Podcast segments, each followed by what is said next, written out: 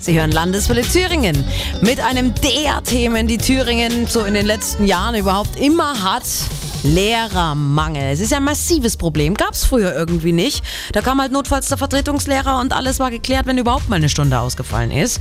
Mittlerweile ist das komplett anders. Lehrermangel, weil Unterricht äh, in Massen ausfällt. Und mit all dem beschäftigen sich heute Vertreter des Beamtenbundes, der Landeslehrer, Eltern- und Schülervertretung und der Gewerkschaft Erziehung und Wissenschaft. Sie fordern von der Landesregierung einen Nachtragshaushalt, mit dem die dringend benötigten zusätzlichen Lehrerstellen geschaffen werden sollen.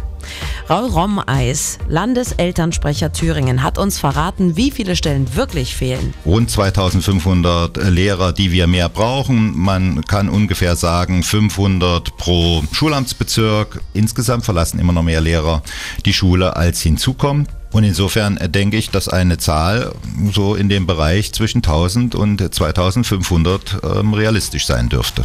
Er hat auch konkrete Erwartungen. Ich erwarte schon, dass sich die Gesamtregierung ihrer Verantwortung bewusst wird. Es ist eben nicht nur ein Thema, was das Bildungsministerium alleine lösen kann, sondern hier sind alle Ressourcen gefragt. Hier ist auch äh, der Ministerpräsident in seiner Direktivverantwortung und Gesamtverantwortung für die Politik in Thüringen gefragt, aktiv zu werden und letztlich die von Herrn Hoff äh, vor noch nicht so langer Zeit gegebene Unterrichtsgarantie zu erfüllen. Lehrermangel an Schulen ist heute großes Thema bei der Landeslehrer-, Eltern- und Schülervertretung und der Gewerkschaft GEW.